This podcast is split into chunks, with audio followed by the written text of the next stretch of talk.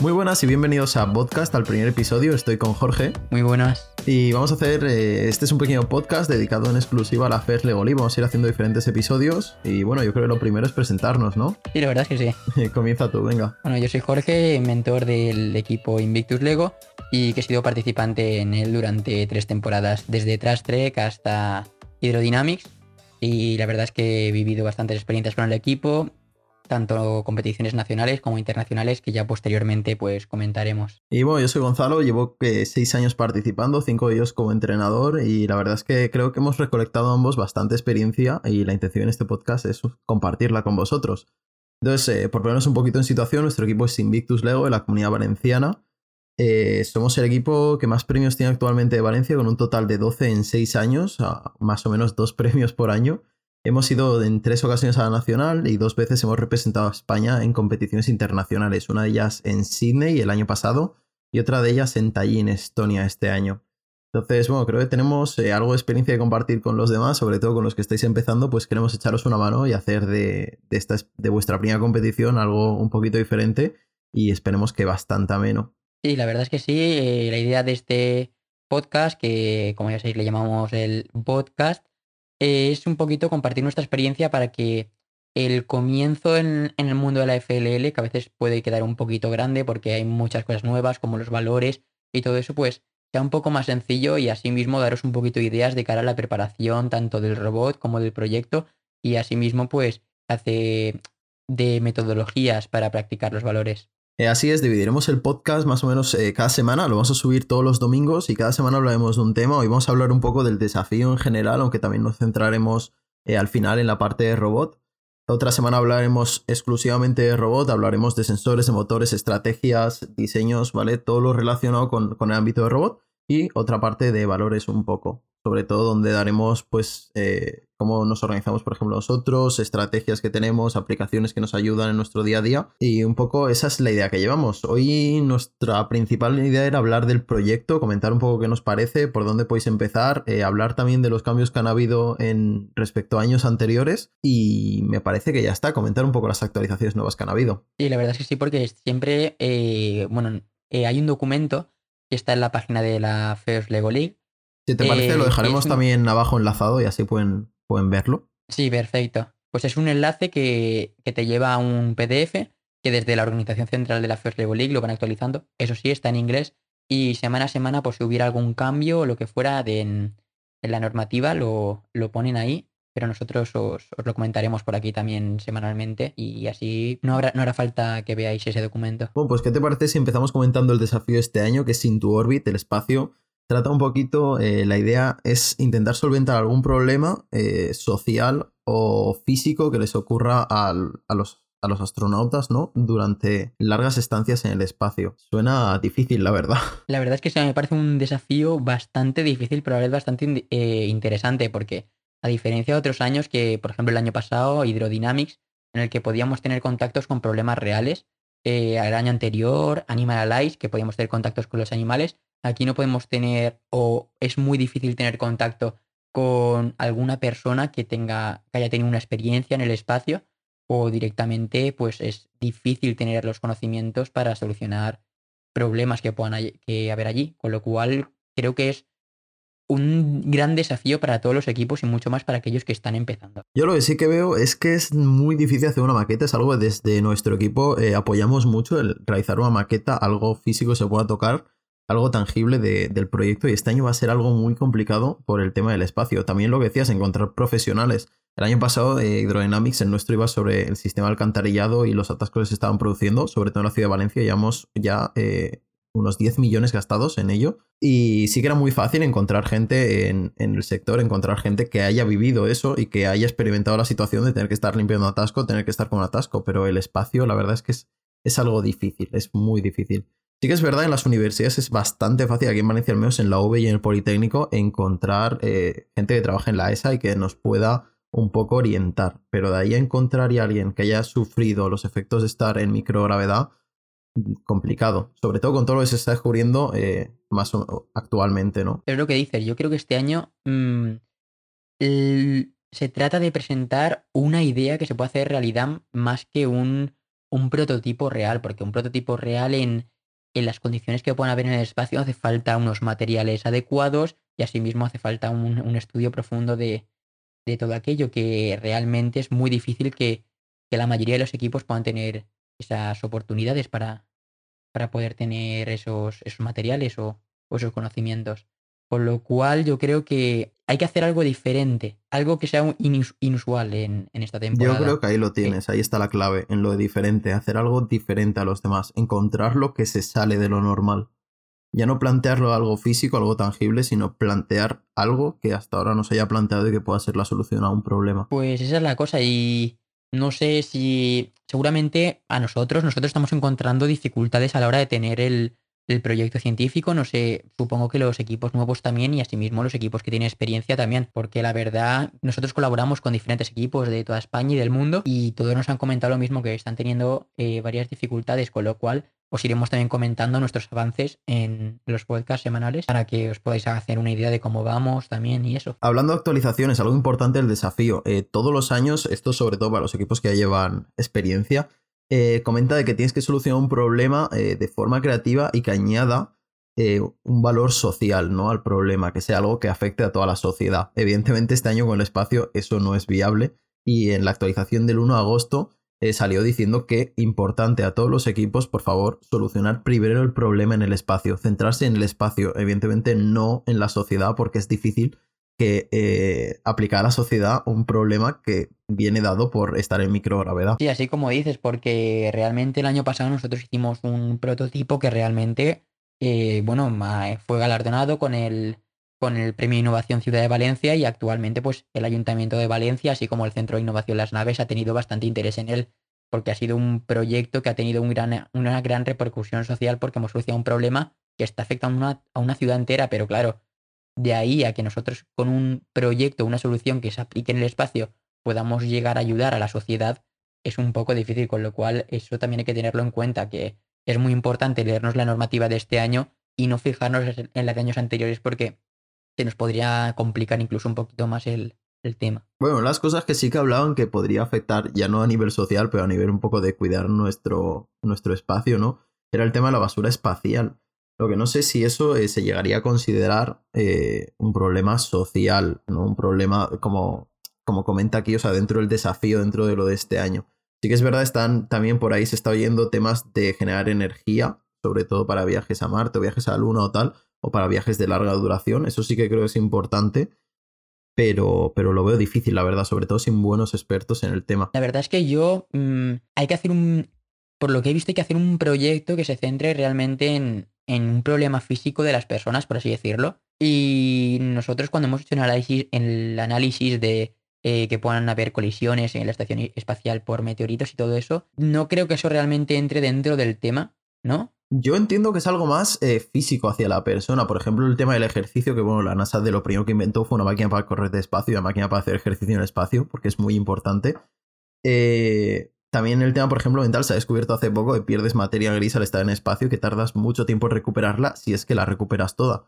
Eso es un problema serio para los viajes de larga duración. Si eso, si se ha encontrado en personas que han estado un año de espacio, eh, un viaje a Marte no es de un año. Me refiero, vas a estar un par mínimo. Entonces, eh, que eso sea, que pierdas materia y que además eh, se, se prolongue y puede que no la recuperes del todo, me parece un problema muy grave y me parece algo que es por donde va, hacia donde va enfocado el desafío, hacia problemas físicos de la persona, aunque también habla de problemas, eh, problemas, lo tengo aquí identificado, un problema físico o social con el que se enfrenta el ser humano. Pero bueno, eh, sí, que, sí que se podría entender que el tema de, por ejemplo, de energía en esos viajes tan largos sí que va incluido. Lo que pasa es que creo que se desvía un poco de lo que es el, la idea principal, ya que en los ejemplos que te da se centran mucho en, en el ser humano y en su forma física, ¿no? En aportar energía, soporte vital, comida, oxígeno, agua. No sé, no sé, eso supongo que quedará ya dentro de cada juez y dentro de cada tribunal eh, hacia dónde lo quieran orientar. Sí, sí, por ejemplo, eh, una cosa también en la que se pueden fijar muchos equipos eh, y pueden querer es que el proyecto solo puede ser una solución que se aplique en el espacio, pero en la actualización que hubo, la U03, que sacaron el 11 de septiembre, pone que también se pueden solucionar problemas del espacio, pero en la Tierra. Es decir, problemas que hayan podido tener los astronautas en el espacio, como la eh, descalcificación de los huesos u otros problemas relacionados con su salud, eh, se pueden aplicar soluciones a esos problemas una vez lleguen a la Tierra. Es decir, no necesariamente las soluciones que busquen los equipos se tienen que aplicar en el espacio, que creo que también es un punto muy importante a comentar. Eso es un punto, eh, sí, lo estaba diciendo de hecho hoy en nuestro entrenamiento, es un punto muy importante porque estamos todos buscando como locos problemas en el espacio, pero puedes intentar arreglar las repercusiones que tiene la Tierra sobre, sobre los astronautas, que es algo muy importante también. Eh, puede dar muchas vías para encontrar una solución y quizá hacer una maqueta o hacer un prototipo, algo para la Tierra, es mucho más viable para los equipos que tienen un objetivo muy importante ahí en, el, en la maqueta. Que bueno, para nosotros ha sido todos los años, pero este año parece que va a haber que bajar un poco ese listón ¿no? de maqueta porque este año va a estar muy difícil. Los últimos dos años hemos llevado prototipos reales, que de hecho, bueno, como comentabas, eh, el, el Politécnico y el Ayuntamiento están muy interesados en nuestro proyecto, han visto eso algo real el año pasado con eh, Animal Allies también hubo ahí mucho revuelo con el nuestro. Y, bueno, creo que todos los equipos en verdad deberían centrarse en intentar hacer un prototipo más o menos dentro de los límites de cada uno, claro, y dentro de lo que el desafío lo permita. Este año ya vemos que, es difícil. Pero bueno, sabemos que en España va a haber equipos que vayan con un prototipo impresionante que dices, viene de ingenieros esto. Pero bueno. Sí, la verdad es que eso ya son temas aparte que no podemos hacer nada, pero en cuanto al prototipo, sí, muy importante que en la, medida que podáis llevéis algo, porque la verdad es que siempre nosotros que hemos llevado un prototipo real que funcione, a los jueces les lo han valorado muy bien y de hecho la rúbrica se ha visto reflejado y de hecho en los comentarios ponía que les había gustado mucho el prototipo funcional y que lo estuviéramos compartiendo ya con la gente y vendiendo como un producto ya casi comercializado. Yo creo que es algo muy importante, sí. O sea, yo siempre lo he transmitido, lo que he transmitido a todos los equipos, a los que están empezando, a los que llevan tiempo y no lo hacen, a todos en general, e intentar llevar dentro de la medida posible algo el juez pueda tocar. Algo que no se quede en lo teórico. Hemos visto en muchos proyectos que se quedan en lo teórico. Intentar dentro de lo posible. Está claro que no vas a inventar nada, no vas a sacar algo impresionante, pero bueno, hay hoy en día miles de herramientas disponibles para los alumnos para hacer proyectos sin realmente grandes conocimientos. Arduino, por ejemplo, se puede programar a base de bloques con Arduino Blocks, me parece que se llama, o ArduBlocks. Eh, hay Raspberries, hay, o sea, hoy en día hay de todo y se puede hacer, creo yo, un proyecto eh, algo tangible en la medida de lo posible. Este año intentaremos que vaya también por ahí el tema. Pero bueno, de aquí un, a, a todos los equipos, ¿no? En general, ya sabéis, siempre que podáis, un proyecto tangible eh, lo van a valorar genial en la, en la League. Y de hecho yo pienso que llevar algo físico que se pueda ver, que se pueda tocar, es un punto muy a favor, ya que al fin y al cabo en la FLL solo tenemos 5 minutos para poder presentar el análisis que hemos hecho durante meses y asimismo presentar la solución. Con lo cual los jueces, como hay que hablar muy rápido a la hora de dar tanta información, los jueces van a quedar mucho más con, con la información obtenida visualmente. Entonces yo creo que es un punto muy importante y que deberían pensar todos los equipos en ello. No solo a la hora de hacer eh, prototipos funcionales, sino a la hora de hacer un PowerPoint o hacer un Prezi o eh, cosas, las cosas con las que vayáis a presentar. En vez de poner un párrafo con todo el texto, es muy importante que hayan imágenes, que sea todo esquematizado y que hayan sobre todo muchos ejemplos. Creo que ahí está la, la, clave y los equipos que sean veteranos en esto, yo creo que, que también podrán estar de acuerdo con nosotros, ¿no? Que la clave es que la presentación sea visual, que no sea texto. Ningún juez en cinco minutos se va para leer todas vuestras diapositivas y además tiene que escucharos de fondo. Ahora, si le ponéis una foto, le ponéis un vídeo, le ponéis una animación, le ponéis un render, le ponéis lo que sea, y le contáis vosotros qué es lo que está viendo, sí que es posible que esté mirando la presentación y escuchándose a la vez. Entonces, yo creo que para mí eso es la clave. Pero bueno, eh, llevamos 15 minutillos ya, vamos en el Ecuador, casi. ¿Qué te parece si hablamos un poco de soluciones o de problemas que nos propone el desafío y que hemos investigado un poco el tema? y pasamos a hablar un poco de robot. Mm, vale. Bueno, pues a ver, eh, temas que nos comentan, que nos dejan un poco por aquí en el aire en la hoja, para los que a lo mejor no lo habéis leído, para los que preferís escucharnos, es el tema, como había dicho antes, de la obtención de oxígeno y agua. En el espacio, por ejemplo, para el tema de agua, en la ISS lo que se hace es, eh, parte de la unidad se recicla y se, se limpia se pueda utilizar como agua. Eh, ahí dejo un tema de investigación también, aunque ya se hace, pero bueno, podéis investigar cómo va el tema. Eh, también todo, todo, lo de alimentos. Eh, me parece que fue este verano cuando se comieron la primera ensalada con lechuga cultivada en el espacio. La verdad, todo un hito. Tema de basura, residuos, etcétera. Ahora mismo eso se comprime y se vuelve a andar a la Tierra. Si encontramos algo que hacer con eso sería impresionante.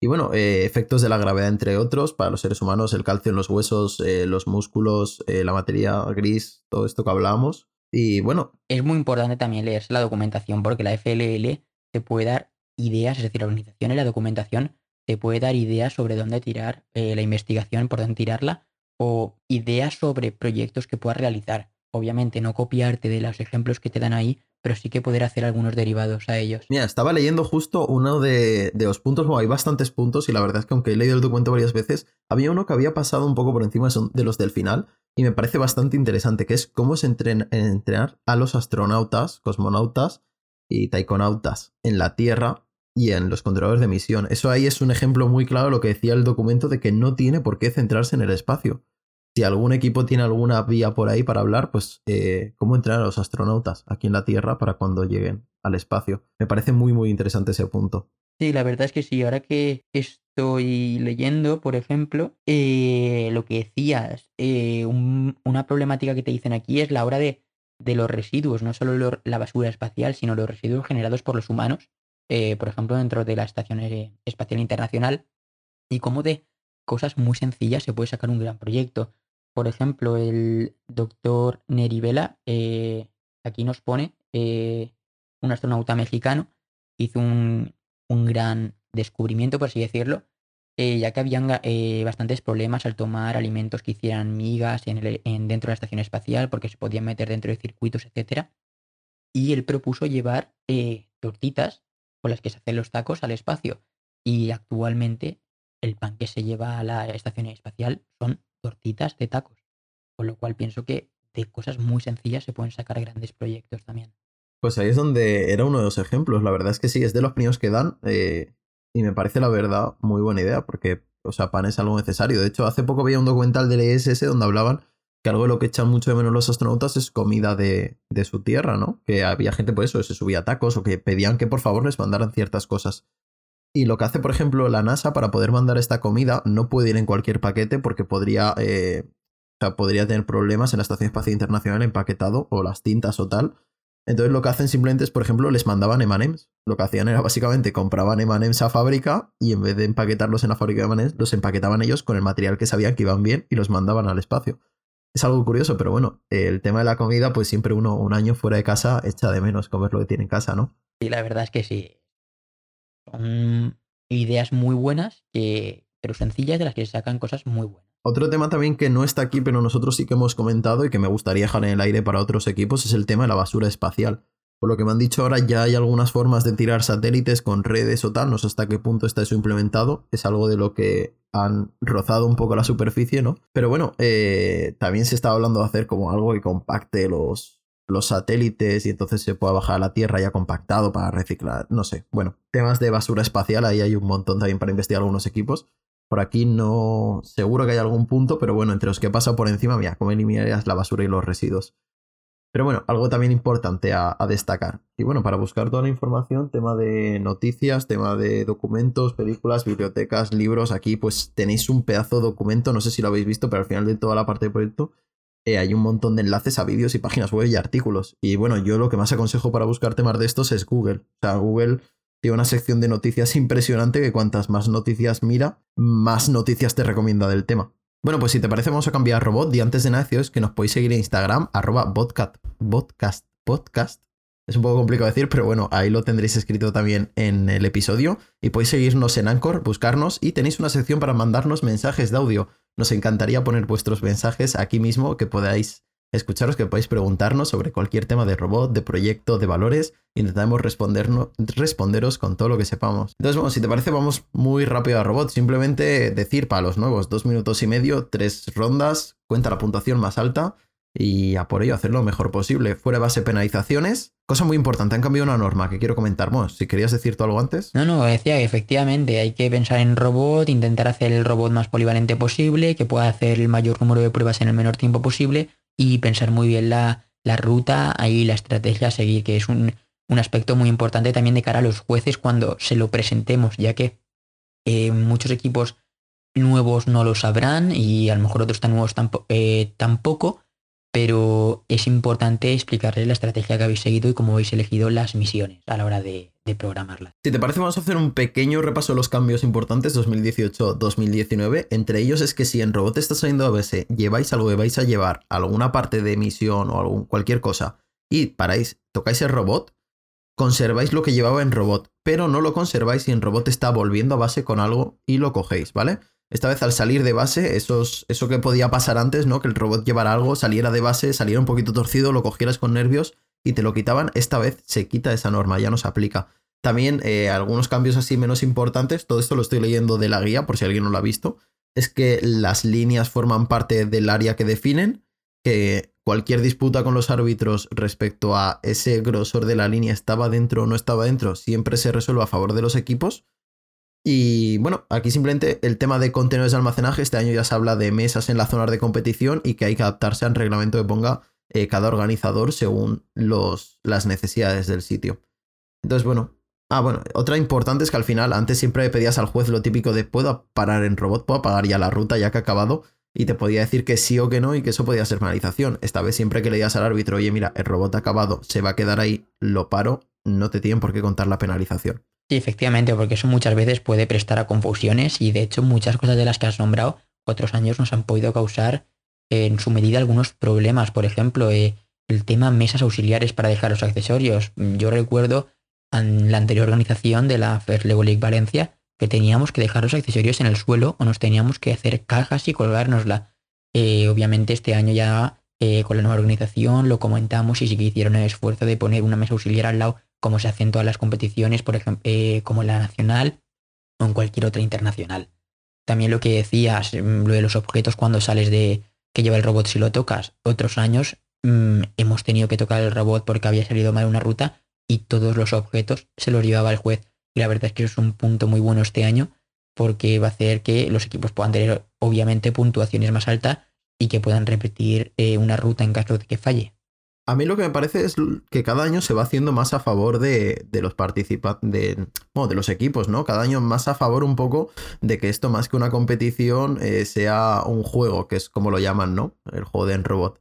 Y que sea algo, pues, menos estricto, menos, más a favor de ayudar, ¿no? Que la verdad es que se agradece, se agradece mucho sobre todo esos días de tensión después de tantos meses de trabajo. La verdad es que no quería centrarme mucho en el robot porque el siguiente episodio va en completo, enterito, dedicado al robot, a cómo diseñarlo, cómo montarlo, cómo acoplar accesorios, cómo organizar rutas. Vamos a hablar ahí de todo lo que sabemos, todo lo que hemos transmitido a vosotros para que podáis aprender de ello. Y por supuesto queremos que nos mandéis cosas para aprender nosotros también, ¿no? Sí, la verdad es que sí, en el próximo episodio pues hablaremos desde cómo montar el robot hasta problemas que suelen dar los sensores y cómo solucionarlos, que muchas veces los equipos son cosas en las que no se fijan y, la verdad es que hay soluciones que están a nuestro alcance y se pueden hacer. Muy importante eso, sobre todo con el girosensor, que da muchos problemas y creo que hemos encontrado la maldita clave ya de una vez para que deje, deje hacer cosas. Sí, yo creo que yo creo que fue aparte de de la programación que tenemos para poder detectar paredes sin ningún tipo de sensor, lo que nos hizo en Estonia ganar el, tercer premio mundial a la programación. Esa solución que hemos encontrado al girosensor y que la verdad mm, nos lo agradecieron todos los equipos con los que la compartimos porque realmente es bastante efectiva. Así es, creo que hemos dado con una de las pequeñas claves de cómo solucionar eso. Pero bueno, eh, algo que quería comentar para los equipos nuevos y es que lo hemos visto en Valencia y la verdad es que yo me llevaba las manos a la cabeza. Pero bueno, es su primer año, los perdonamos, no pasa nada. Y es el hecho de que había gente con muchos motores en los accesorios y cuando colocaba los accesorios cambiaba los motores. Recordamos que el reglamento solo permite llevar cuatro motores encima del tapete. Eso quiere decir que no puedes llevar ocho motores repartidos en accesorios. Ya digo, no pasa nada porque hay gente que está empezando que pues a lo mejor esa parte se la ha pasado por alto o no la puede interpretar bien. Pero bueno, eh, más que nada por ellos, porque no lleguen a, una nacional, lleguen a algún sitio y digan, no, esto así no funciona y te quedes un poco con cara de tonto con el robot que no puedes hacer nada en ese momento. Sí, eso es muy importante porque los jueces eh, te puedes encontrar con un, con un árbitro que no sea tan estricto, pero realmente hay otros que son muy, muy, muy estrictos y que, y que van a estar fijándose en cualquier cosa que hagas. Con lo cual son puntos a tener en cuenta, que no siempre te va a tocar el mismo árbitro y la experiencia de un año a otro puede cambiar considerablemente. Efectivamente. Y otro de los pequeños consejos que quería dar es que si alguna vez estropea el robot y hay que realizar alguna reparación, sabéis que solo están permitidos dos técnicos en la mesa, pero en el caso de reparaciones pueden subir un tercero a echar una mano. que es algo pues que en esos segundos vitales tener otras dos manos extra ayudando, es, yo creo que son claves. Y yo creo que con esto ya acabaríamos la parte de, robot y el episodio de hoy. El próximo, como digo, ampliaremos mucho más el tema de robot y el siguiente va de valores y de cómo lleva una buena organización del equipo, como creemos nosotros que se puede hacer muy bien. Entonces, Jorge, ¿quieres decir algo? Bueno, sí, eh, para finalizar, decir que muchas gracias si has llegado aquí por estar escuchándonos y que la verdad que eh, poco a poco iremos mejorando la calidad de estos podcasts y que nuestra intención es ayudar a todos los equipos. Si tenéis alguna sugerencia, nos lo podéis decir por Instagram y, estaremos abiertos a, cualquier tipo de crítica para, para poder corregir aquello que, que, estamos haciendo. Efectivamente, como dice Jorge, eh, esperamos a todos vosotros en Instagram eh, vuestros comentarios, nos podéis mandar stories, nos podéis mandar lo que queráis y contamos con, con, vuestras sugerencias para la próxima. Sobre todo, cualquier cosa que tengáis dudas, no dudéis en preguntarnos, que estamos aquí para echaros una mano a todos. Así que recordad seguirnos en Anchor, que es donde podéis mandar también mensajitos de audio para que los pongamos en el episodio. Así que un saludo y hasta el próximo. Adiós.